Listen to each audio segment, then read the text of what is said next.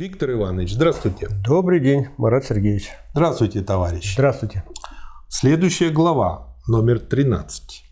Машины и крупная промышленность. Что скажете? Ну, надо вспомнить предшествующую главу, как минимум, которой мы рассматривали мануфактуру как один из этапов развития капиталистической организации труда, ну, основанной на кооперации и разделении труда – И проследив э, вот это развитие, Макс нашел или выявил внутренние противоречия в этой самой мануфактуре. Угу. То есть вот это э, развитие кооперации труда, основанное на разделении, э, пришло противоречие с узким техническим базисом, который получил капитал, который вырастал из феодализма. Узкий технический базис – это ремесленное производства, сказать, э, какие-то допотопные средства производства. И противоречие на определенном этапе развития должно разрешаться. И оно разрешилось путем появления машин. Машин и, сказать, э, появление такой организации труда, которая получила название «фабрика». Да, и он тут дает очень хорошее определение. Первый параграф – развитие машин – в мануфактуре исходной точкой переворота в способе производства служит рабочая сила. В крупной промышленности – средства труда. Поэтому прежде всего необходимо исследовать, каким образом средство труда из орудия превращается в машину или чем отличается машина от ремесленного инструмента – Математики и механики, и это повторяют некоторые английские экономисты, говорят, что орудие есть простая машина, а машина есть сложное орудие. Они не видят никакого существенного различия между ними, и даже простейшие механизмы, как рычаг, наклонную плоскость, винт, клин и так далее, называют машинами. Действительно, каждая машина состоит из таких простейших механизмов, каковы бы ни были их формы и сочетания. Однако с экономической точки зрения это определение совершенно непригодно, потому что в нем отсутствует исторический элемент. С другой стороны, различие между орудием и машиной усматривает в том, что при орудии движущейся силой служит человек, а движущая сила машины – сила природы, отличная от человеческой силы, например, животное, вода, ветер и так далее. Но тогда запряженный быками плуг, относящийся к самым различным эпохам производства, был бы машиной, а кругловязальный станок Клаусена, который приводился в движение рукой одного рабочего и делал 96 тысяч петель в минуту, был бы простым орудием. Так как применение силы животных представляет собой одно из древнейших изобретений человечества, то казалось бы, что машинное производство предшествовало ремесленному производству. Очень хорошо показывает глупость э, тех определений.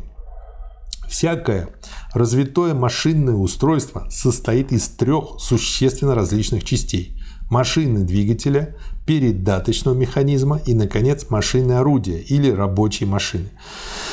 Машина-двигатель действует как движущая сила всего механизма. Она или сама порождает свою двигательную силу, как паровая машина, калорическая машина, электромагнитная машина и так далее, или же получает импульс извне, от какой-либо готовой силы природы, как водяное колесо от падающей воды, крыло ветряка от ветра и так далее. Передаточный механизм, состоящий из маховых колес, подвижных валов, шестерен, эксцентриков, стержней, передаточных лент, ремней, промежуточных приспособлений, принадлежности самого различного рода, регулирует движение, изменяет, если это необходимо, его форму, например, превращает из перпендикулярного в круговое, распределяет его и переносит на рабочие машины.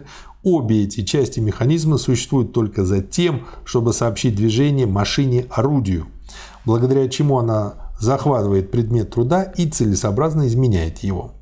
Промышленная революция в XVIII веке исходит как раз из этой части, от машины орудия. Она же и теперь образует всякий раз исходный пункт при превращении ремесленного или мануфактурного производства в машинное производство. Итак, рабочая машина – это такой механизм, который, получив соответственное движение, совершает своими орудиями те самые операции, которые раньше совершал рабочий подобными же орудиями. Исходит ли движущая сила от человека или же в свою очередь от машины, это ничего не изменяет в существе дела. После того, как, собственно, орудие перешло от человека к механизму, машина заступает вместо простого орудия. Различие между машиной и орудием с первого же взгляда бросается в глаза, хотя бы первичным двигателем все еще оставался сам человек. Таким образом, количество орудий, которыми одновременно действует одна и та же рабочая машина с самого начала, освобождается от тех органических ограничений, которым подвержено ручное орудие рабочего. Во многих ручных орудиях различие между человеком как простой двигательной силой и как рабочим, выполняющим работу в собственном смысле, приобретает чувственно воспринимаемую форму. Например, при работе на прялке нога действует только как двигательная сила, между тем как рука, работающая с верзеном, щиплет и крутит, то есть выполняет операцию, собственно, придения. Машина, от которой исходит промышленная революция, заменяет рабочего, действующего одновременно только одним орудием, таким механизмом, который разом оперирует множеством одинаковых или однородных орудий и приводится в действие одной двигательной силой. Какова бы ни была форма последней, здесь мы имеем перед собой машину, но пока еще только простой элемент машинного производства период детства крупной промышленности лошадь применялась довольно часто, о чем свидетельствуют не только жалобы агрономов того времени, но и сохранившийся до сих пор способ выражать величину механической силы в лошадиных силах. Мануфактурный период развивал первые научные и технические элементы крупной промышленности. Только после того, как орудия превратились из орудий человеческого организма в орудие механического аппарата, рабочие машины, только тогда и двигательная машина приобретает самостоятельную форму, совершенно свободную от тех ограничений, которые свойственны человеческой силе. С этого времени отдельная рабочая машина, которую мы рассматривали до сих пор, не изводится до степени простого элемента машинного производства. Одна машина-двигатель может теперь переводить в движение много рабочих машин одновременно одновременно. С увеличением количества рабочих машин, одновременно приводимых в движение, растет и машина двигателя, а вместе с тем передаточный механизм разрастается в широко разветвленный аппарат. Теперь необходимо провести различие между двоякого рода вещами – кооперацией многих однородных машин и системой машин. В одном случае вся работа проводится одной и той же рабочей машиной. Машина выполняет все различные операции, которые ремесленник выполняет своим орудием. Например, ткач при помощи своего ткацкого станка. Это первый вариант. Весь процесс, который в мануфактуре разделен и выполняется в известной последовательности, здесь выполняется одной рабочей машиной, которая действует посредством комбинации различных орудий. И второй вариант – Система машин и, собственно говоря, когда мы говорим о системе машин, заступает место отдельной самостоятельной машины только в том случае, когда предмет труда проходит последовательный ряд взаимно связанных частичных процессов, которые выполняются цепью разнородных, но дополняющих друг друга рабочих машин. Здесь вновь выступает характерная для мануфактуры кооперация, основанная на разделении труда, но теперь она представляет собой уже комбинацию частичных рабочих машин. Вот хорошая эволюция от частичного рабочего к частичной рабочей машине. Каждая составляет особый орган, выполняющий особую функцию в системе комбинированного рабочего механизма. Комбинированная рабочая машина, представляющая теперь расчлененную систему разнородных отдельных рабочих машин и группах, тем совершеннее, чем непрерывнее весь выполняемый ею процесс. То есть, чем с меньшими перерывами сырой материал переходит от первой до последней фазы процесса, следовательно, чем в большей мере перемещается он от одной фазы производства к другой не рукой человека, а самим механизмом. Поэтому если в мануфактуре изолирование отдельных процессов является принципом, вытекающим из самого разделения труда, то напротив, в развитой фабрике господствует принцип непрерывности отдельных процессов. Система машин, покоится ли она на простой кооперации однородных рабочих машин, как в качестве, или на сочетании разнородных машин, как в придении, сама по себе составляет большой автомат, раз ее приводит в движение один первичный двигатель, сам порождающий собственное движение. Мануфактура производила машины, при помощи которых крупная промышленность устраняла ремесленное и мануфактурное производство в тех отраслях, которыми она прежде всего овладевала. Следовательно, машинное производство первоначально возникло на несоответствующей ему материальной основе. Но и на известной ступени развития оно должно было произвести переворот в самой этой основе, которую она сперва нашла готовой, а затем развивала дальше – сохраняя ее старую форму, и создать для себя новый базис, соответствующий его собственному способу производства. На известной ступени развитая крупная промышленность приходит и в техническое противоречие со своим ремесленным и мануфактурным базисом. Мануфактура не могла бы создать таких машин, как, например, современный типографский станок, современный паровой ткацкий станок, современная чесальная машина. Переворот в способе производства, совершившийся в одной сфере промышленности, обуславливает переворот в других сферах. Именно революция в способе производства промышленности и земледелия сделала необходимую революцию в общих условиях общественного процесса производства, то есть в средствах связи и транспорта. Итак, крупная промышленность должна была овладеть характерным для нее средством производства самой машины и производить машины с помощью машин. Только тогда она создала адекватный ей технический базис и стала на свои собственные ноги. Мне, э, знаете, какая аналогия возникла? Вот э, в программировании, допустим, там есть команда программистов, которая разрабатывает новый язык. Но она, когда его разработала, она его пишет на старом языке. Ну, например, там был язык Fortran. На нем написали, допустим, язык C. А потом вот на этом написанном на Фортране языке C переписали язык C опять уже как бы на самом языке CC. И здесь точно так же, когда вот дошли до того, что машины создают машины, мы вышли на новый уровень. То есть очень последовательно все идет. В простой кооперации и даже в кооперации, специализированной вследствие разделения труда, вытеснение обособленного рабочего обобществленным рабочим, все еще представляется более или менее случайным. Машины же за некоторыми исключениями, о которых будет упомянуто позже, функционирует только в руках непосредственно обобщисленного или совместного труда. Следовательно, кооперативный характер процесса труда становится здесь технической необходимостью, диктуемой природой самого средства труда. Есть что добавить? Ну вот э, я обращаю внимание на то, что идет, с одной стороны, процесс э, развития капиталистической организации производства – и, соответственно, меняется роль участников этого производства. Угу. А там два у нас компонента. Да. С одной стороны рабочая сила, с другой стороны средства производства. Да. И вы там отметили, что, скажем, вот был рабочий, который сидел за станком, скажем, ткацким, пускай. Там старый был. Ну, бы как бы в известной степени такой полновесный рабочий. Угу. В мануфактуре его роль не сводится до частичного рабочего, да. который выполняет какую-то частичную функцию.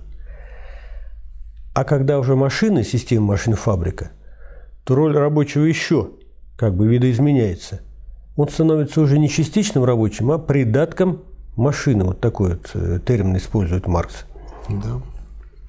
Ну и, соответственно, э, меняется, несколько модифицируется роль средств производства в процессе образования стоимости, в том числе прибавочной стоимости, их участия, и что является предметом рассмотрения следующего параграфа. Да. да. Следующий параграф, второй. Перенесение стоимости машин на продукт. Вот чтобы понять содержание и логику э, Марксового изложения, мы должны вспомнить одну из предшествующих глав, где Маркс рассматривал процесс труда угу. и процесс образования стоимости – да. То есть в процессе труда участвуют средства производства и рабочая сила. В процессе э, в капиталистическом производстве или в товарном производстве, кроме того, создается стоимость, но роль вот этих двух компонентов, угу. она различная. Да. Средства производства, как говорится, полностью участвуют в процессе производства, но стоимости сами не создают. Стоимость, новую стоимость создает рабочий. Но у рабочего труд в товарном производстве носит двойственный характер.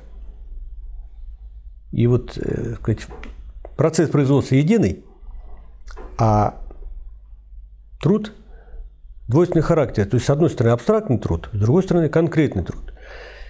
И вот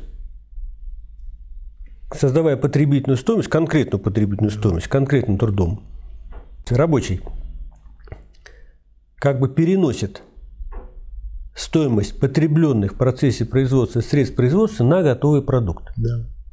Вот роль средств производства. А э, абстрактным трудом рабочие создают новую стоимость. А это эквивалент стоимости рабочей силы и прибавочная стоимость. То, что мы рассматривали. То есть тогда Маркс говорил в широком плане о средствах производства. Угу. А средства производства, они э, можно разделить на орудие труда и предметы труда. Угу. И вот сейчас вот орудие труда уже как бы э, развились до той степени, что это не просто там, молоток там, или еще что-нибудь, сверло, кайло и так далее. Это получается машина уже. Угу. Система, или система машин. И вот э, Маркс рассматривает э, процесс перенесения стоимости машин на продукт. Да. Мы видели, что производительные силы, возникающие из кооперации и разделения труда, ничего не стоят капиталу. Они суть естественные силы общественного труда. Раз закон отклонения магнитной стрелки в сфере действия электрического тока или закон намагничивания железа, проходящим вокруг него электрическим током, открыты, они уже не стоят ни гроша.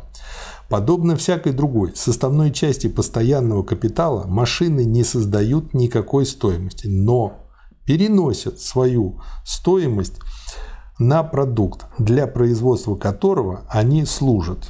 Ну, банальный пример, там, износ орудий, с помощью которых создается готовый продукт, и, соответственно, используется правило амортизации. По мере того, как он изнашивается, там какой-нибудь резец у токарного станка, мы его амортизируем за какое-то время, и, да, это уже практически да, и таким образом рассчитываем, как вот во сколько нам обошелся этот перенос стоимости в пересчете на каждый продукт, каждое изделие. Вместо того, чтобы удешевлять его, они удорожают его соответственно своей собственной стоимости. Несомненно ведь, что машины и развитая система машин – характерное средство труда крупной промышленности – представляют несравненно большую стоимость, чем средства труда в ремесленном и мануфактурном производствах. Следует прежде всего отметить, что машины всегда целиком принимают участие в процессе труда и всегда, и всегда только частью в процессе образования стоимости. Существует большая разница между машиной как элементом образования стоимости и машиной как элементом образования продукта. Чем больше размеры производительной деятельности машин по сравнению с производительной деятельностью орудия, тем больше размеры их безвозмездной, безвозмездной службы по сравнению с такой же службой орудия. Если дана та пропорция, в которой стоимость машин переносится на продукт, то величина этой части стоимости зависит от величины стоимости самих машин. Чем меньше труда машины сами содержат, тем меньше стоимости машины присоединяют к продукту. Чем меньше стоимости машины передают продукту, тем они производительнее и тем более приближаются они по своей службе к силам природы. Производство же машин с помощью машин уменьшает их стоимость по сравнению с их размерами и их действием. Дальше Маркс рассматривает пример и следующий цитат. Если рассматривать машины исключительно как средство удешевления продукта, то граница их применения определяется тем, что труд которого стоит их производство, должен быть меньше того труда, который замещается их применением.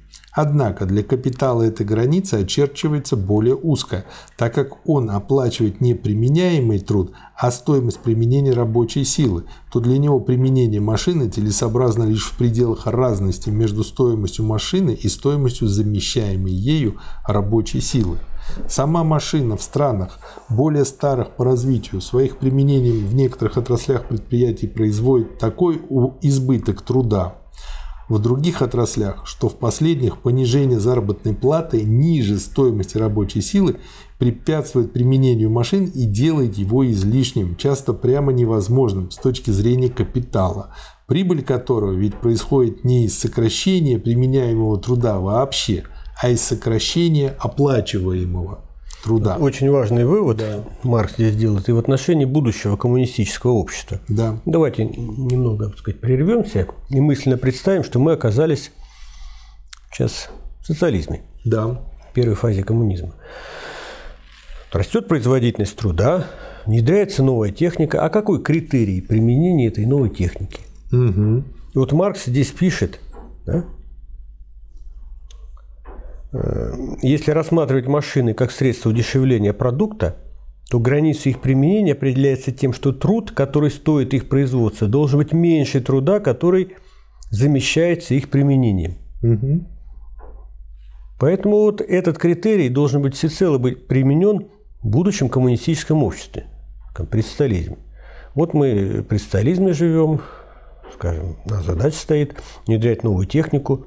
Да. И вот, предположим, приходит изобретатель и говорит, пожалуйста, вот новый экскаватор, который заменит труд 100, скажем так, просто рабочих с лопатами. Угу. ну какие молодцы, давайте внедрять. Так ли это? Нет. Мы должны посмотреть, а сколько труда затрачено на производство этого эскаватора. То есть, если затрачено тысяча там, человека, а заменяет 100. 100 только, то это никакое движение вперед. Это, это наоборот. как с зеленой назад. экономикой, да. Да, совершенно верно. То есть вот такой критерий.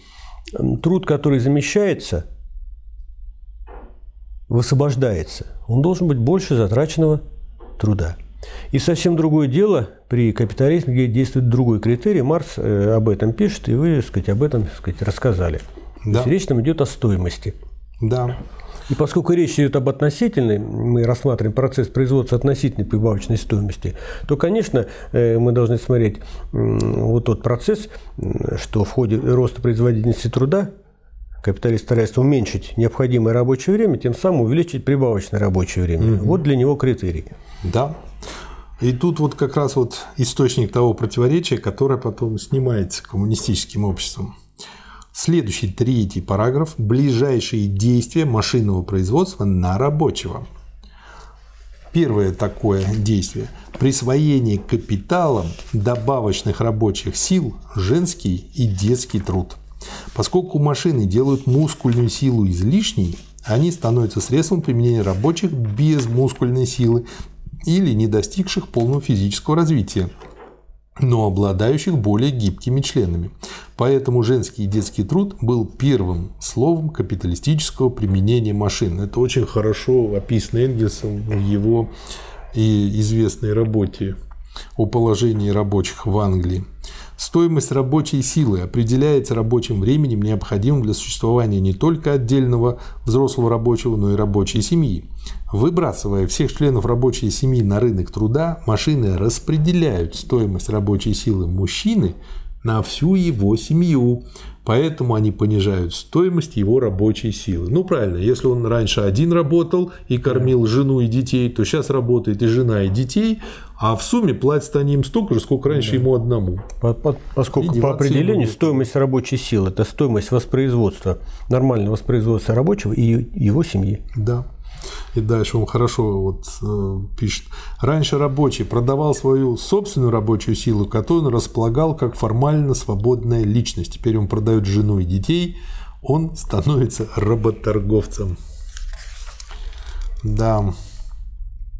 Дальше он приводит э, различные примеры того, как это происходит и какие, ну, в общем, ужасные на самом деле цифры и детской смертности, и с какого возраста дети работают. Моральное калечение, вытекающее из капиталистической эксплуатации женского и детского труда, с такой исчерпывающей полнотой описано Энгельсом в его положении рабочего класса в Англии и другими авторами, что я здесь ограничиваюсь только простым напоминанием об этом. До издания в 1844 году исправленного фабричного акта нередко попадались удостоверения о посещении школы, на которых учитель или учительница вместо подписи ставили крестик, потому что сами не умели писать. Так мы сейчас к этому идем. Это же то, чему мы сейчас катимся. Мы пока еще не дошли до того, то есть наши учителя еще могут читать и писать, но многие из них уже не всю математику знают. В Шотландии фабриканты стараются по возможности обходиться без детей, обязанных посещать школу. Присоединяя подавляющее количество детей и женщин к комбинированному рабочему персоналу, машина сламывает, наконец, сопротивление, которое в мануфактуре мужчина рабочий еще оказывал деспотизму капитала. Другой момент – удлинение рабочего дня. Если машина является наиболее могущественным средством увеличения производительности труда, то есть сокращения рабочего времени, необходимого для производства товаров, то как носительница капитала она становится прежде всего в непосредственно захваченных ею отраслях промышленности наиболее могущественным средством удлинения рабочего дня дальше всех естественных пределов. Она создает, с одной стороны, новые условия, позволяющие капиталу дать полную волю этой постоянной тенденции, с другой стороны, создает новые мотивы, обостряющие его жажду чужого труда. И э, мы сейчас тоже это наблюдаем. Материальный износ машины бывает двоякого рода. Один возникает из ее употребления, как монеты изнашиваются от обращения, другой из неупотребления, как меч от бездействия ржавеет в ножнах. Но кроме материального износа, машина подвергается, так сказать, и моральному износу. Она утрачивает миновую стоимость. По мере того, как машины такой же конструкции начинают воспроизводиться дешевле или лучшие машины вступают с ней в конкуренцию. Но в обоих случаях, как бы еще новая жизнеспособная ни была машина, ее стоимость определяется уже не тем рабочим временем, которое фактически овеществлено в ней, а тем, которое необходимо теперь для воспроизводства ее самой или для воспроизводства лучшей машины. Поэтому она более или менее утрачивает свою стоимость. Чем короче период, в течение которого воспроизводится вся ее стоимость, тем меньше опасность морального износа, а чем длиннее рабочий день, тем короче этот период. Поэтому в первый период жизни машины этот особый мотив к удлинению рабочего дня действует с наибольшей силой. С удлинением рабочего дня масштаб производства увеличивается, между тем как часть капитала, затраченная на машины и здания, остается без изменения. Благодаря этому не только возрастает прибавочная стоимость, но и уменьшаются затраты, необходимые для ее получения.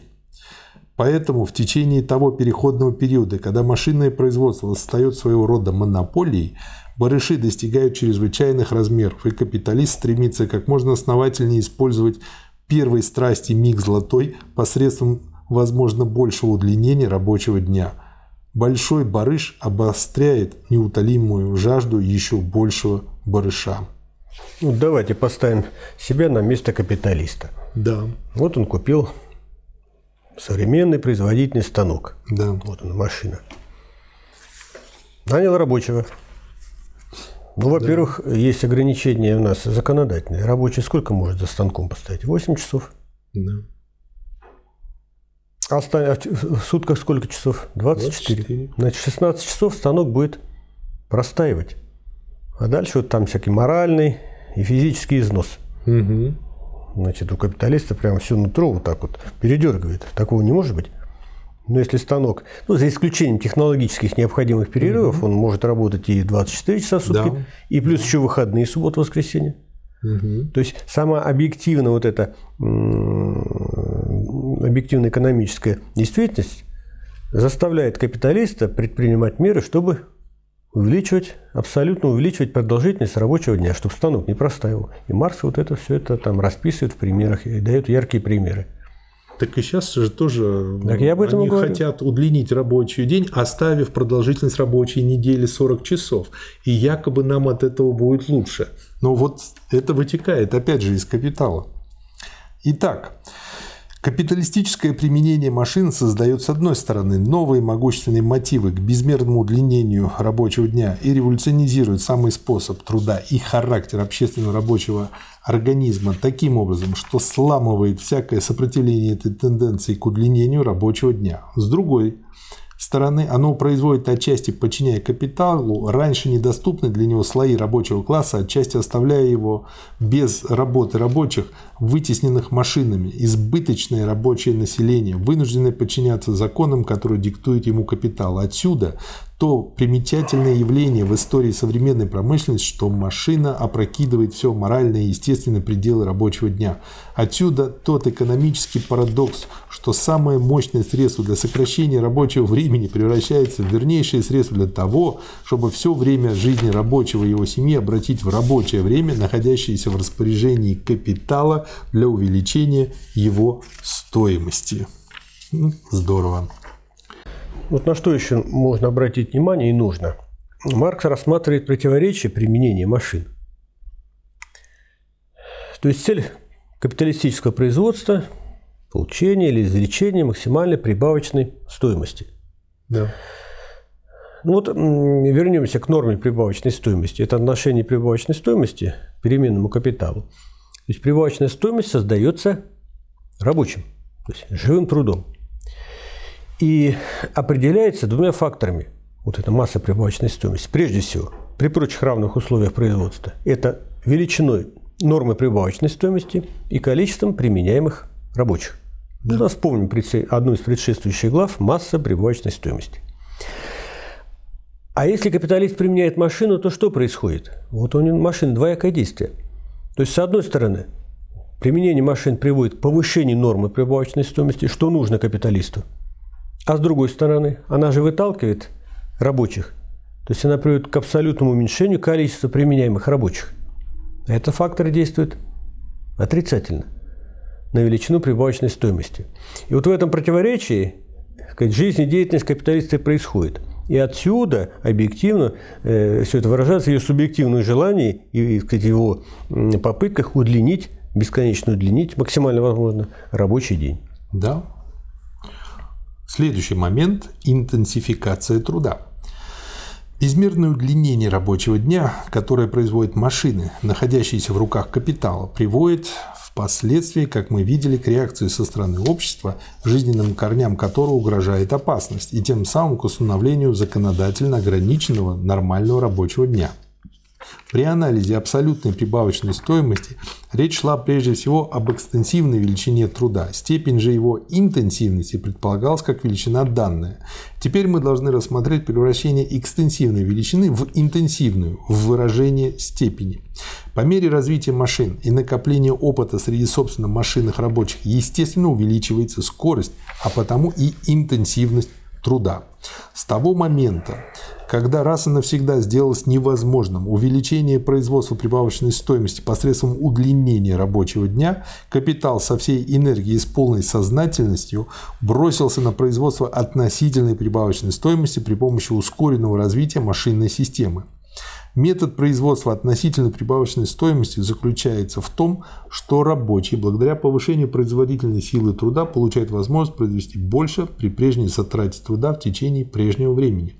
Однако, иначе дело обстоит, когда принудительное сокращение рабочего дня, давая мощный толчок развитию производительной силы и экономии условий производства, в то же время заставляет рабочего увеличивать затрату труда в единицу времени, повышать напряжение рабочей силы, плотнее заполнять поры рабочего времени. То есть конденсировать труд до такой степени, которая достижима только в рамках сокращенного рабочего дня. Эта сжатая в пределы данного периода времени большая масса труда учитывается теперь как большее количество труда, чем она является в действительности. Наряду с измерением рабочего времени как величины протяженной, теперь выступает измерение степени его уплотнения. Более интенсивный час 10-часового рабочего дня содержит теперь столько же или больше труда, то есть затраченной рабочей силы, чем более пористый час 12-часового рабочего дня. Поэтому его продукт имеет такую же или большую стоимость, чем продукт более пористых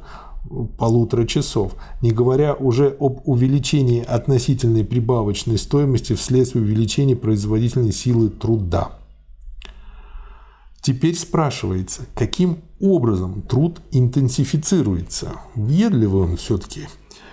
То, что теряется на продолжительности действия силы, выигрывается на ее интенсивности. А о том, чтобы рабочий действительно расходовал больше рабочей силы, об этом заботится капитал посредством метода оплаты. То есть все, в общем-то, просто.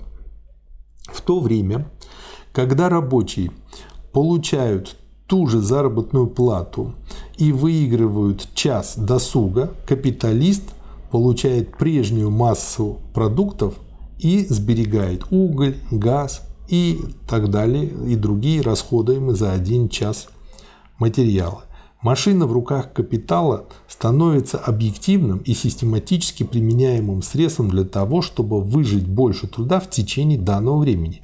Это достигается двояким способом – увеличением скорости машин и увеличением количества машин, которые находятся под контролем одного и того же рабочего, то есть увеличением арены труда последнего.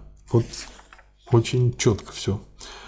Сокращение рабочего дня до 12 часов относится к Англии к 1832 году, а уже в 1836 году один английский фабрикант заявлял, по сравнению с прежним временем труд на фабриках сильно возрос вследствие того, что значительно возросшая скорость машин требует от рабочего усиленного внимания и деятельности. То есть, как бы, хочешь, не хочешь, а выжимай. Ну, поставить тебя на конвейер, он идет с определенной скоростью. Хочешь, ты либо научишься соответствовать этой скорости, либо вылетишь и перестанешь быть рабочим. Дальше интересный факт. Насколько увеличилось богатство фабрикантов вследствие более интенсивной эксплуатации рабочей силы, показывает уже одно то обстоятельство, что средний ежегодный прирост числа английских хлопчатобумажных текстильных фабрик составил с 1838 по 1850 год 32 фабрики, а с 1850 по 1856 86 фабрик. Хотя фабричные инспектора неустанно и с полным правом восхваляют благоприятный результат фабричных законов 44-50-х годов, однако они же признают, что сокращение рабочего дня уже вызвало такую интенсивность труда, которая угрожает здоровью рабочих и, следовательно, разрушительно действует на саму рабочую силу. То есть, вроде бы человек работает меньше, но благодаря большей интенсивности он дает столько же, Оплач... Или больше, да. Или больше. Оплачивается он чуть-чуть меньше, но пропорционально для него может и чуть больше, но при этом он так э, разваливает свое здоровье, что просто гораздо быстрее помирает. Вот и все. А для капиталиста, благодаря тому, что есть запас рабочей силы, Совершенно это до лампочки. Четвертый параграф. Фабрика. В начале этой главы мы рассматривали тело фабрики, расчлененную систему машин. Потом мы видели, как машины, присваивая женский и детский труд, увеличивают человеческий материал для капиталистической эксплуатации, как они, безмерно удлиняя рабочий день, захватывают всю жизнь рабочего и как, наконец, их развитие, позволяющее производить чудовищно возрастающие массы продукта, все в более и более короткое время служит систематическим средством для того, чтобы в данный период времени привести в движение больше труда, то есть чтобы все более интенсивно эксплуатировать рабочую силу. Теперь мы обращаемся к фабрике в ее целом, при том в ее наиболее развитой форме. С одной стороны, это форма как кооперация различных категорий рабочих, взрослых и несовершеннолетних, которые с искусством и принадлежанием наблюдают за системой производительных машин, непрерывно приводимых в действие центральной силой, первичным двигателем. С другой стороны, как это Перед этим была цитата, и сейчас будет цитата. Огромный автомат, составленный из многочисленных механических и сознательных органов, действующих согласованно и без перерыва для производства одного и того же предмета, так как все эти органы подчинены одной двигательной силе, которая сама приводит себя в движение. Эти два определения отнюдь не тождественны. В одном комбинированный совокупный рабочий или общественный рабочий организм является активно действующим субъектом, а механический автомат – объектом. Во втором сам автомат является субъектом, а рабочие присоединены как сознательные органы, органы к его лишенным сознания органам и вместе с последним подчинены центральной двигательной силе. Первое определение сохраняет свое значение по отношению ко всем возможным применениям машин в крупном масштабе. Второе характеризует их капиталистическое применение и, следовательно, современную фабричную систему. Да. Ну, то есть то, что и раньше писал Мар здесь раскрыл. То есть он приводит два определения, которые э, имели место э, в экономической литературе того периода. Ну вот для капитализма что характерно? Когда машина давляет над рабочим. Да. Но машина не сама по себе, поскольку за машиной стоит кто? Капиталист, да. по сути дела. То есть капитал да. давляет над рабочим. Да. Всякая работа при машине требует подготовки рабочего с ранних лет для того, чтобы он научился сообразовывать свои собственные движения с однообразно непрерывными движениями автомата – Поскольку совокупность машин сама образует систему разнообразных одновременно действующих и комбинированных машин, постольку и основанная на ней кооперация требует распределения разнородных групп рабочих между разнородными машинами. Но машинное производство уничтожает необходимость мануфактурно закреплять это распределение, прикреплять одних и тех же рабочих навсегда к одним и тем же функциям. Так как движение фабрики в целом исходит не от рабочего, а от машины, то здесь может совершаться постоянная смена персонала, не вызывая перерыв процесса труда. Хотя машина технически опрокидывает таким образом старую систему разделения труда, тем не менее последняя продолжает свое существование на фабрике сначала в силу привычки, как традиция мануфактуры, а потом систематически воспроизводится и укрепляется капиталом в еще более отвратительной форме, как средство эксплуатации рабочей силы. Пожизненная специальность управлять частичным орудием превращается в пожизненную специальность служить частичной машине. Машины злоупотребляют для того, чтобы самого рабочего превратить с детского возраста в часть частичной машины. Здесь, как и всегда, необходимо проводить различия между увеличением производительности, вытекающим от развития общественного процесса производства, и увеличением производительности, вытекающим из капиталистической эксплуатации этого процесса. В мануфактуре и ремесле рабочий заставляет орудие служить себе. На фабрике он служит машине. Там движение орудия труда исходит от него. Здесь он должен следовать за движением орудия труда. В мануфактуре рабочие являются членами одного живого механизма. На фабрике мертвый механизм существует независимо от них, и они присоединены к нему как живые придатки. Замечательная да. мысль. Машинный труд, до крайности захватывая нервную систему, подавляет многостороннюю игру мускулов и отнимает у человека всяческую возможность свободной физической и духовной деятельности. Даже облегчение труда становится средством пытки, потому что машина освобождает не рабочего от труда, а его труд от всякого содержания. Вот то есть, ну, автоматически просто видно дальше просчитать оглупление людей, оскотинивание их. Отделение интеллектуальных сил процесса производства от физического труда и превращение их во власть капитала над трудом получает свое завершение, как уже указывалось раньше, в крупной промышленности, построенной на базе машин. Частичное искусство отдельного машинного рабочего, подвергшегося опустошению, исчезает как ничтожная и не имеющая никакого значения деталь перед наукой, перед колоссальными силами природы и перед общественным массовым трудом, воплощенными в системе машины, создающими вместе с последней власть хозяина. Слово «хозяина» в кавычках. А потому этот хозяин в мозгу которого машины неразрывно срослись с его монополией на них, в случаях столкновений с руками, э, руки тоже в кавычках, презрительно восклицает по их адресу. И дальше цитата из одного такого восклицания. Пусть фабричные рабочие не забывают, что их труд представляет собой в действительности очень низкую категорию квалифицированного труда, что никакой другой труд не осваивается легче и, принимая во внимание его качество, не оплачивается лучше, что никакого другого труда нельзя получить посредством столь краткого обучения, в столь короткое время и в таком изобилии. Ну, прямо вот молиться надо на капиталиста. Кнут надсмотрщика за рабами заменяется штрафной книгой надзирателя. Все наказания, естественно, сводятся к денежным штрафам и вычетам из заработной платы, и благодаря законодательной проницательности фабричных ликургов нарушение их законов, пожалуй, еще прибыльнее для них, чем их соблюдение. Не прав ли Фурье, называя фабрики смягченной каторгой? Вот Фурье тоже гений. Пятый параграф. Борьба между рабочим и машиной. Борьба между капиталистом и наемным рабочим начинается с самого возникновения капиталистического отношения. Она бушует в течение всего мануфактурного периода, но только с введением машин рабочий начинает бороться против самого средства труда, этой материальной формы существования капитала. Он восстает против этой определенной формы средств производства как материальной основы капиталистического производства. В конце первой трети 17 века ветряная лесопильня, построенная одним голландцем близ Лондона, была уничтожена в результате бунта черни.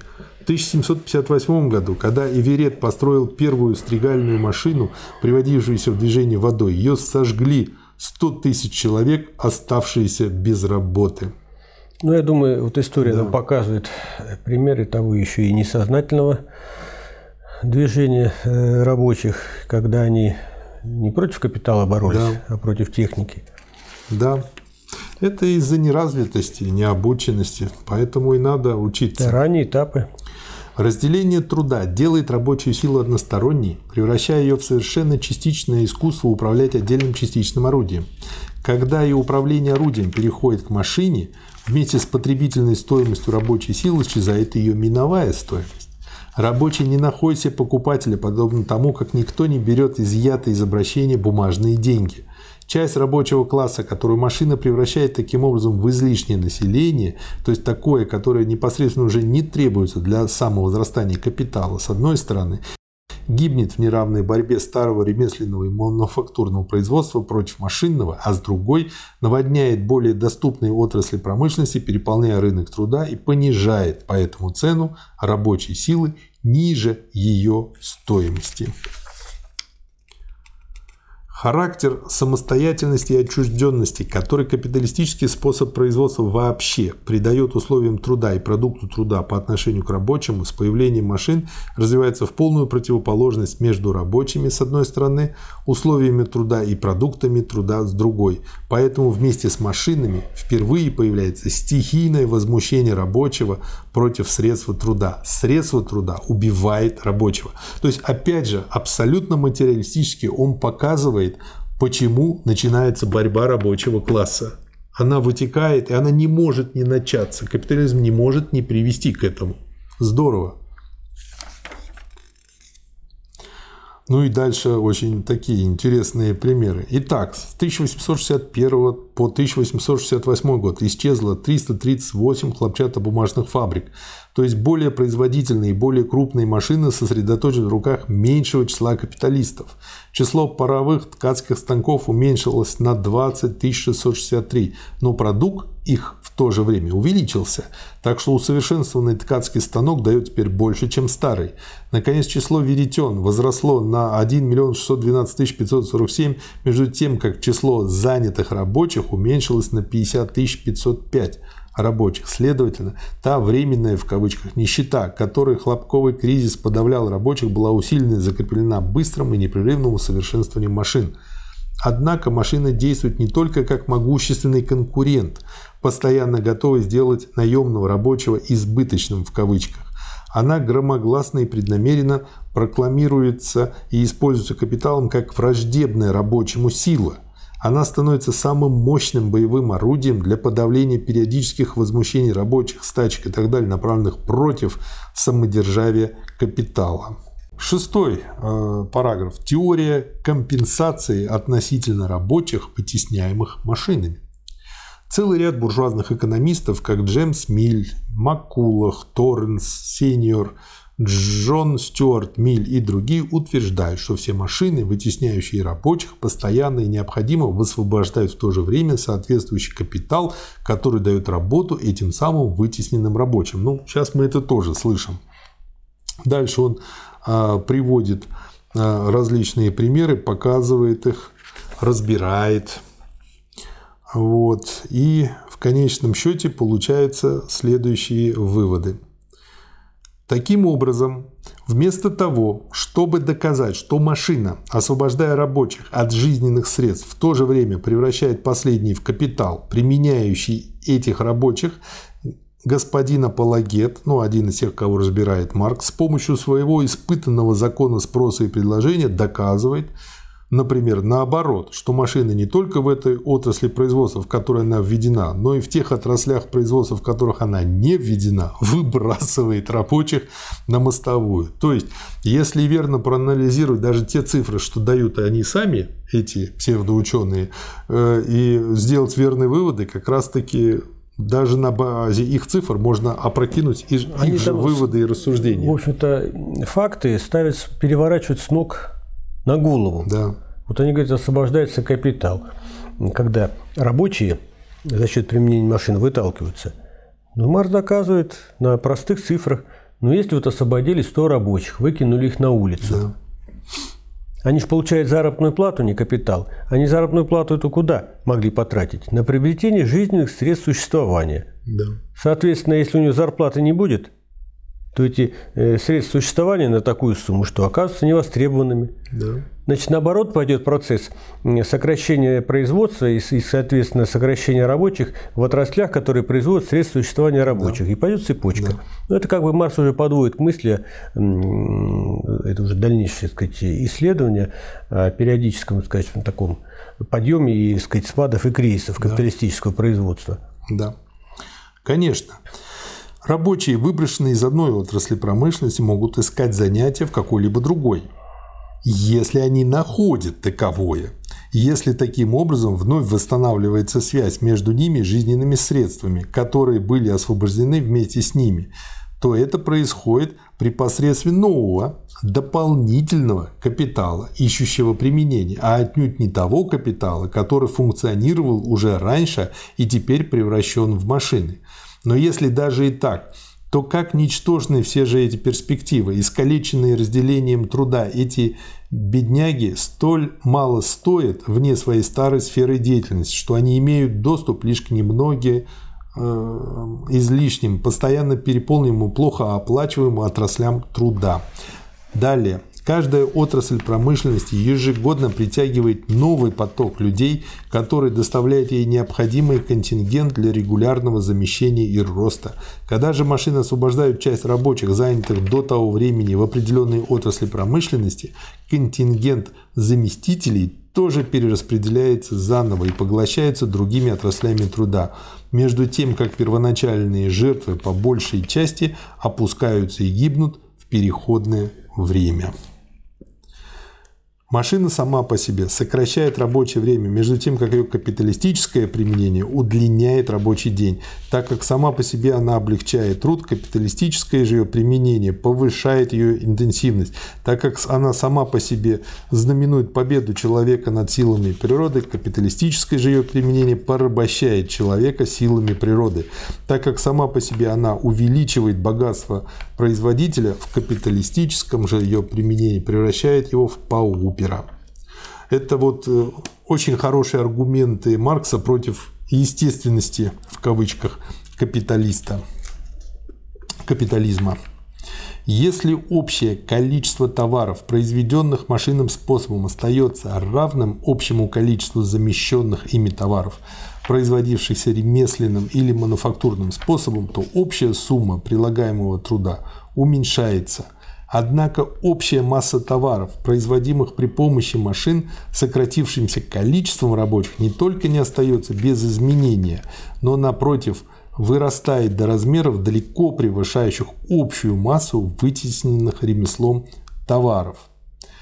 Следовательно, производство сырого материала должно увеличиться – что касается потребленных средств труда, например, зданий, угля, машин и так далее, то пределы, в которых может возрасти дополнительный труд, необходимый для их производства, изменяются сообразно разности между теми массами продукта, которые при одном и том же числе рабочих могут быть произведены машинным способом с одной стороны, ручным способом с другой. Поэтому с расширением машинного производства в одной отрасли промышленности увеличивается производство прежде всего и в тех других отраслях, которые доставляют первый средство производства. Вместе с машиной появляется новый вид рабочих – производители машин. Вот это очень важный вывод. Ну, мы уже останавливались на этом моменте. Угу. Маркс, когда рассматривал воспроизводство капитала, вел два подразделения общественного производства. Группа первое подразделение и второе. То есть производство средств производства и производство предметов потребления. Да.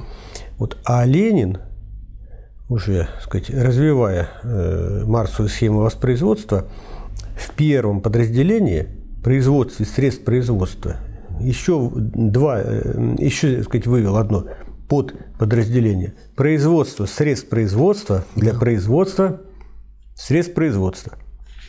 Да. и производство средств производства для производства предметов потребления. Да.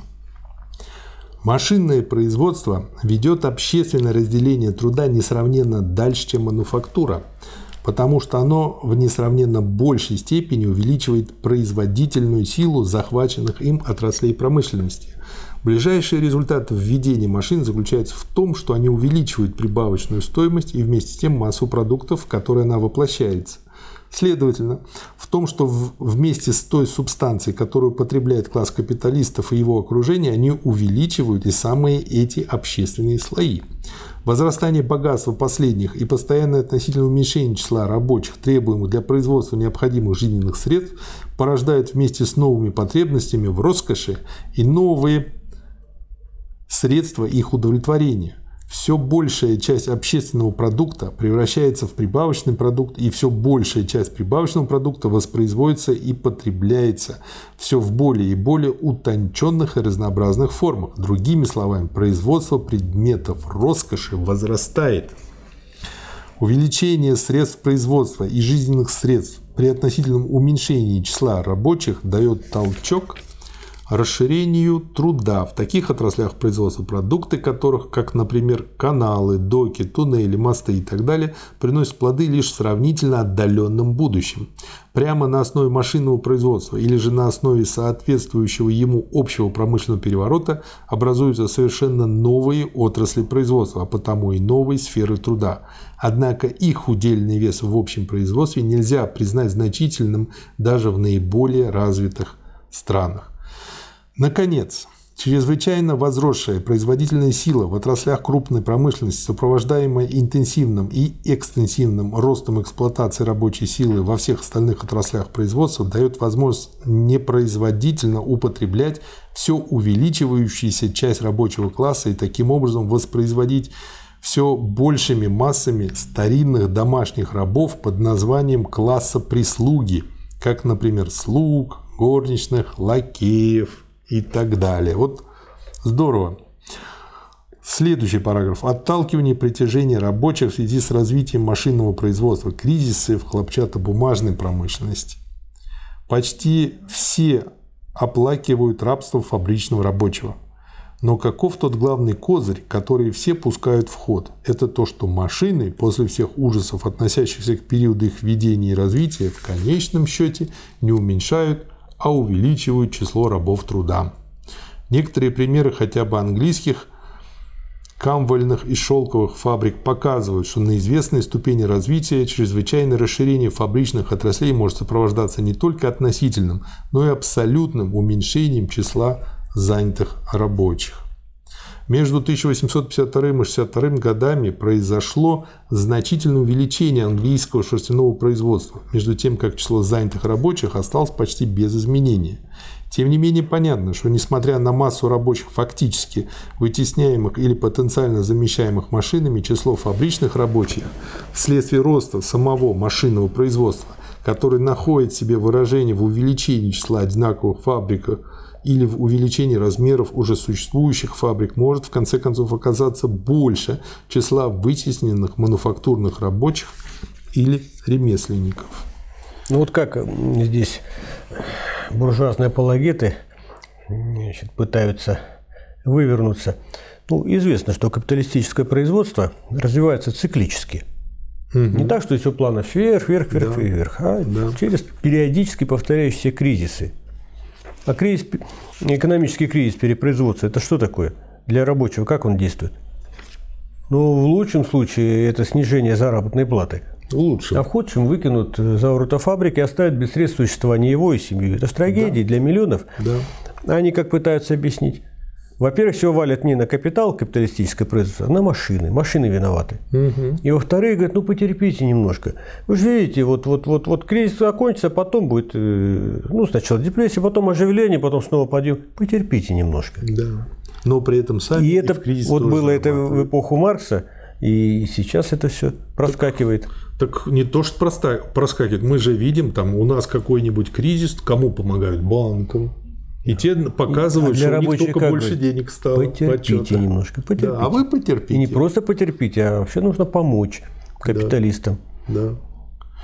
Но когда фабрика достигает известного распространения и определенной степени зрелости, в особенности, когда ее собственная техническая основа машины начинает в свою очередь производиться с помощью машин, когда совершается революция как в добывании угля и железа, так и в обработке металлов и транспортном деле, короче говоря, когда складываются общие условия производства, соответствующие крупной промышленности, тогда машинное производство приобретает ту эластичность, ту способность к быстрому скачкообразному расширению, пределы которой ставятся лишь сырым материалом и рынком сбыта. Но машины, с одной стороны, прямо ведут к увеличению количества сырого материала, как, например, волокноотделитель увеличил производство хлопка. С другой стороны, дешевизна машинного продукта и переворот в средствах транспорта и связи служат орудием для завоевания иностранных рынков. Разрушая там ремесленное производство, машинное производство принудительно превращает эти рынки в места производства соответствующего сырого материала. Тут вот как раз-таки очень хорошо можно понять, почему вот дальше так развивался капитализм, почему была такая экспансия. И э, это показывает, опять же, что, ну, грубо говоря, не капиталисты плохие, а у них природа такая суть, иначе им дальше не выжить. Происходящее в странах крупной промышленности постоянное превращение рабочих в «избыточных» в кавычках порождает усиленную эмиграцию и ведет к колонизации чужих стран, которые превращаются в плантации сырого материала для метрополии. Колоссальная скачкообразная расширяемость фабричного производства и его зависимость от мирового рынка необходимо порождают лихорадочное производство и следующее за ним переполнение рынков, при сокращении которых наступает паралич. Жизнь промышленности превращается в последовательный ряд периодов среднего оживления, процветания, перепроизводства, кризиса и застоя то, что вы только что сказали.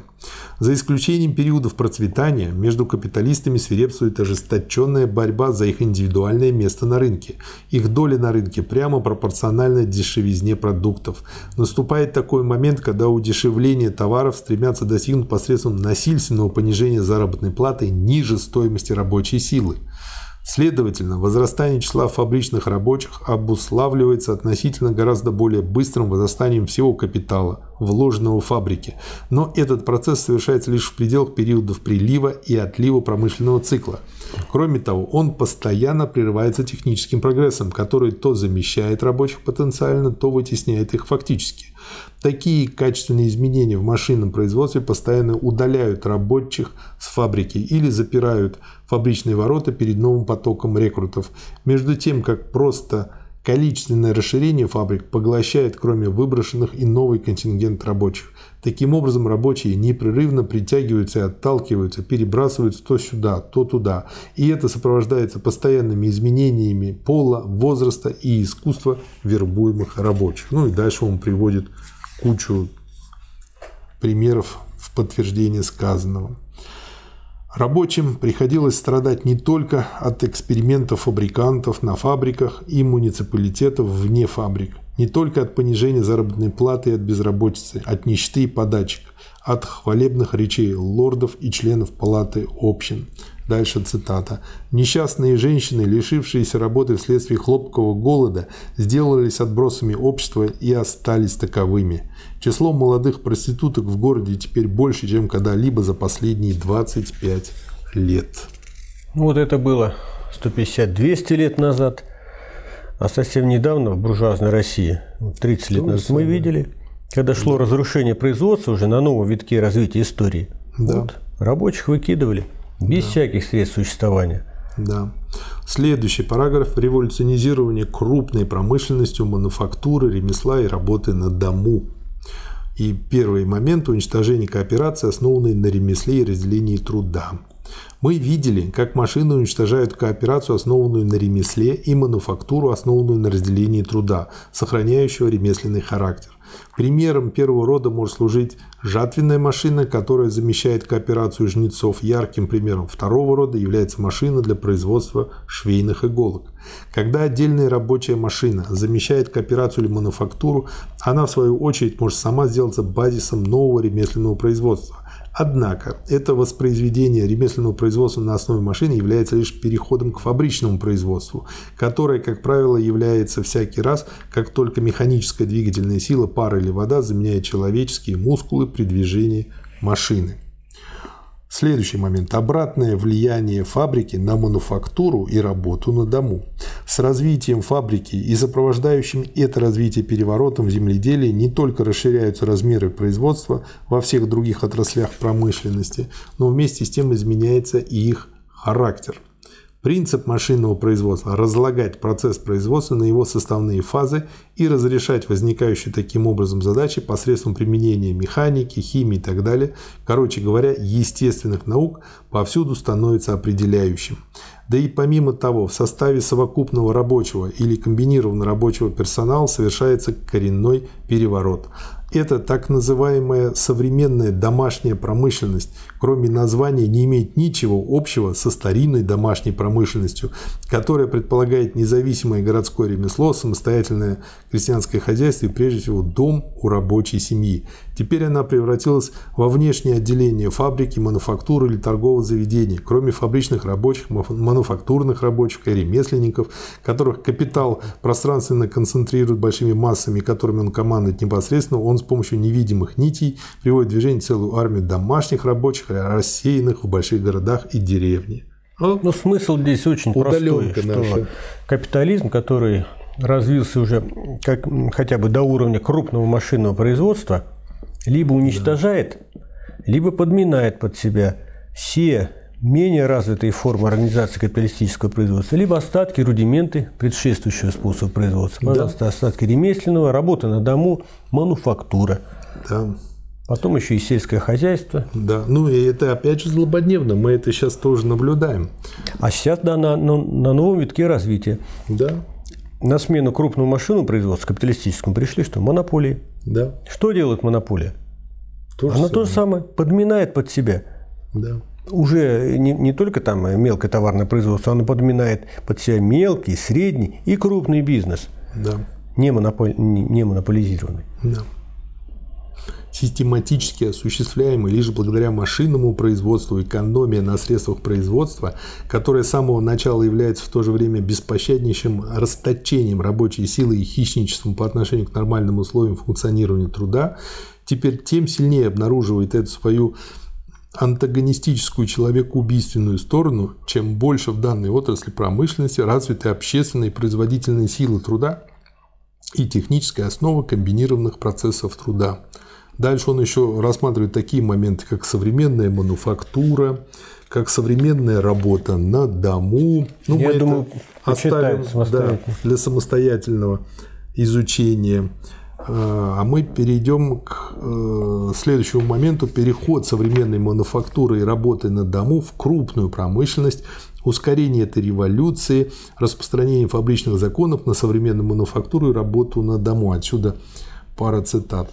Удешевление рабочей силы путем простого злоупотребления рабочей силы женщин и малолетних, путем простого лишения труда всех тех условий, при которых труд и жизнь могут протекать нормально, путем жестокости чрезмерного и ночного труда, в конце концов наталкивается на известные естественные границы – которой невозможно приступить, а вместе с тем на эти границы наталкиваются покоящиеся на таких основаниях удешевление товаров и капиталистическая эксплуатация вообще.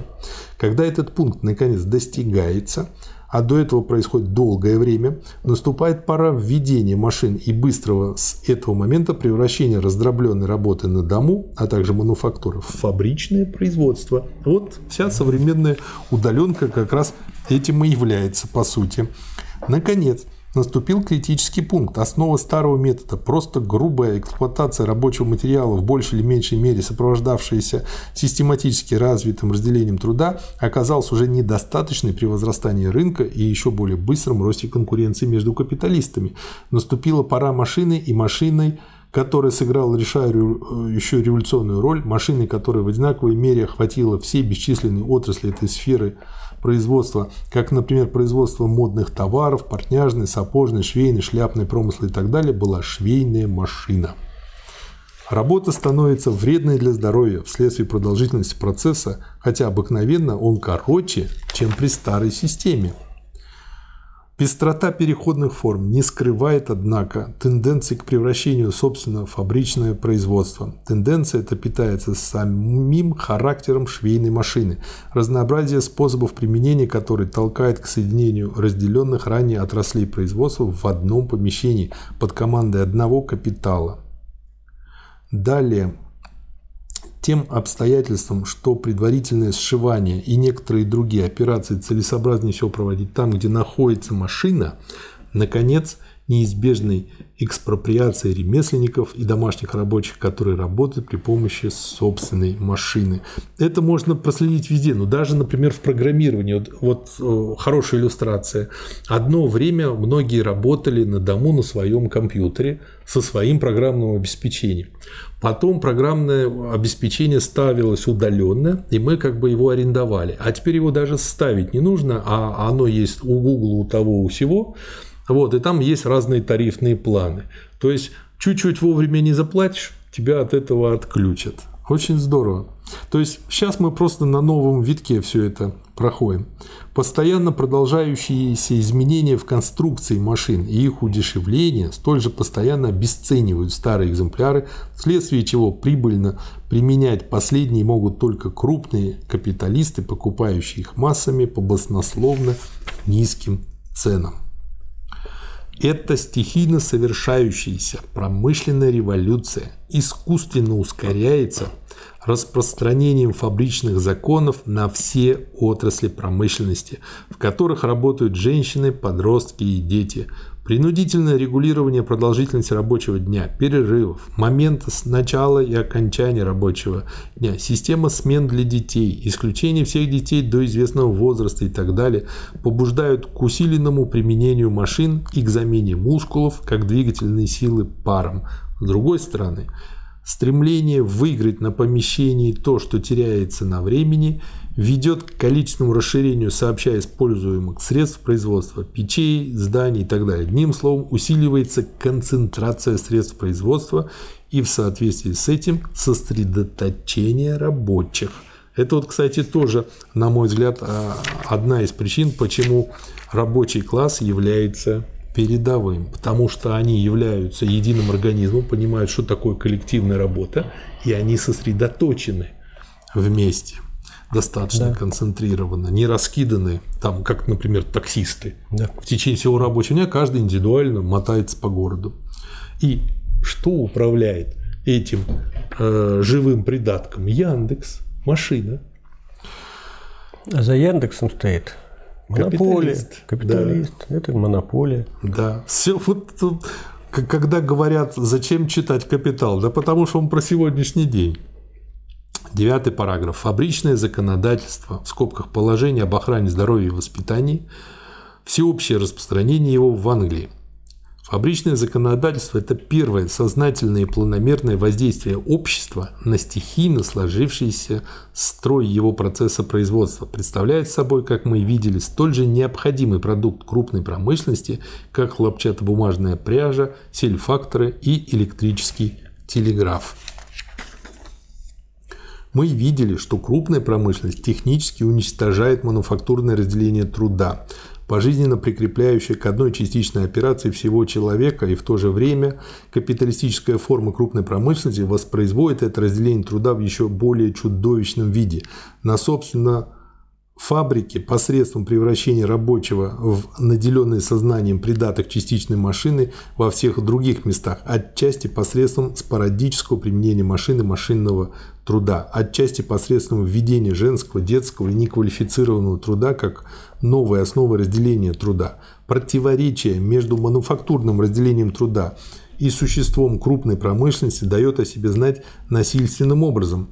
Оно выражается, между прочим, в том ужасном факте, что большая часть детей, занятых на современных фабриках и мануфактурах, из самого нежного возраста, прикованных к простейшим манипуляциям, целые годы подвергается эксплуатации, не имея возможности научиться какой-либо работе, которая сделала бы их впоследствии пригодными хотя бы для этой же самой мануфактуры или фабрики. Дальше он приводит пример, э, и, в общем, примеры достаточно тяжелые. То, что сказано относительно мануфактурного разделения труда внутри мастерской, сохраняет свое значение или разделение труда внутри общества.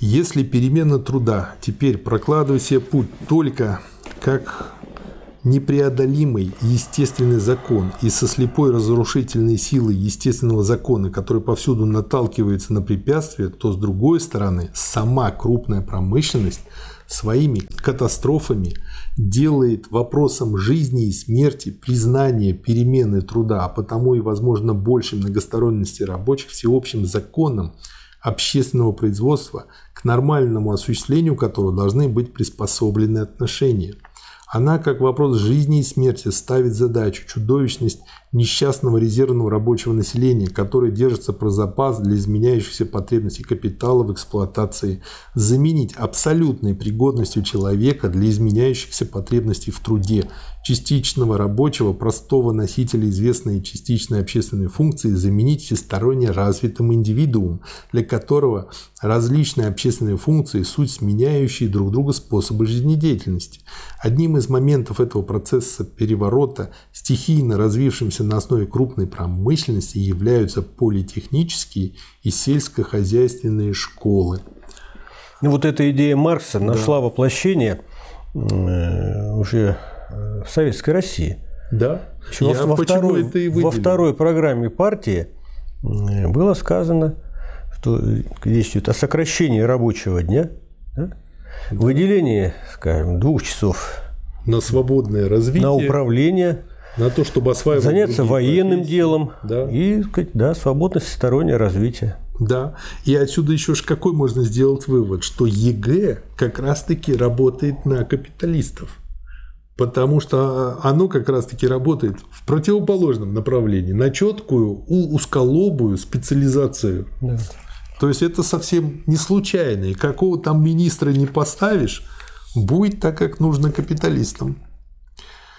Как не ужасно и не отвратительно разложение старой семьи при капиталистической системе, тем не менее крупная промышленность, отводя решающую роль в общественно организованном процессе производства вне сферы домашнего очага женщинам, подросткам и детям обоего пола, создает новую экономическую основу для высшей формы семьи и отношений между полами – Очевидно, что составление комбинированного рабочего персонала из лиц обоего пола и различного возраста, будучи в своей стихийной, грубой, капиталистической форме, когда рабочий существует для процесса производства, а не процесс производства для рабочего, замученным источником гибели и рабства, при соответствующих условиях должно превратиться, наоборот, в источник гуманного развития. Здорово сказано. То есть это опять же вот тот корешочек, то семя, которое даст всходы уже при социализме, как положительное.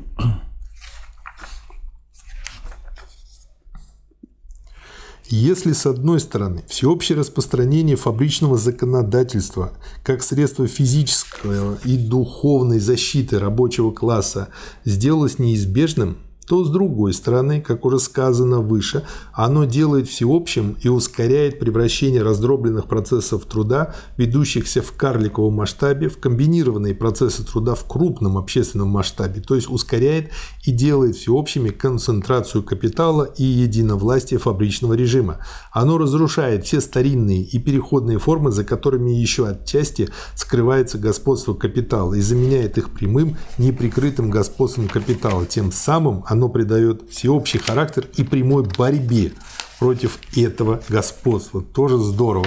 То есть, опять же, вот э, почему люди становятся оптимистами, читая Маркса, Энгельса, Ленина, потому что они видят неизбежность социализма, а потом и полного коммунизма. Но, правда, надо побороться. Следующий параграф. Крупная промышленность и земледелие. Если употребление машин в земледелии по большей части свободно от вредных физических последствий, которые оно приносит фабричному рабочему, то зато оно, как позже мы покажем это подробнее, действует здесь еще интенсивнее в направлении превращения рабочих в избыточных и не встречает при этом какого-либо сопротивления. Дальше он приводит примеры. Промышленность уничтожает оплот старого общества крестьянина и выдвигает на его место наемного рабочего. Таким образом, потребность социального переворота и социальные противоположности становятся в деревне, одинаковыми с городом. Капиталистическое производство, постоянно увеличивая перевес городского населения, которое это производство скопляет в крупных центрах, накопляет тем самым, с одной стороны, историческую силу движения общества вперед, а с другой стороны препятствует обмену веществ между человеком и землей, то есть возвращению почвы ее составных частей, использованных человеком в форме средств питания и одежды, то есть нарушает вечные естественные условия постоянного плодородия почвы. Тем самым оно разрушает одновременно физическое здоровье городских рабочих и духовную жизнь сельских рабочих. Но, разрушая чисто стихийно сложившиеся условия этого обмена веществ, капиталистическое производство в то же время вынуждает восстанавливать его систематически в качестве закона, регулирующего общественного производства и в форме соответствующей полному развитию человека. Рассеяние сельских рабочих на больших пространствах сламывает силу их сопротивления, в то время как концентрация городских рабочих увеличивает силу. Вот почему фабричные, вот почему заводские, да. промышленные, и почему городские.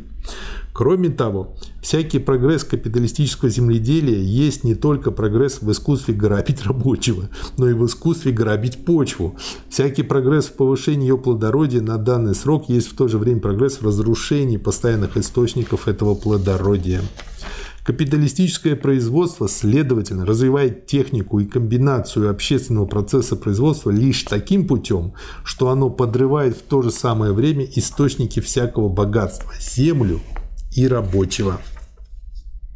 Здорово. Да, закончим. Большая глава, но мысли там море да. ценнейших. Ценнейшие. И такой образ, что сидит капиталист на такой роскошной ветке дуба мощной и пилит как раз у того основания, где эта ветка к стволу ну, дерева да. крепится. Рано ну, или поздно отпилит. Капитализм, капиталистическое производство, оно по мере так сказать, развития, оно поглощает, уничтожает или подчиняет себе все более слабые, слабые так сказать, предшествующие формы.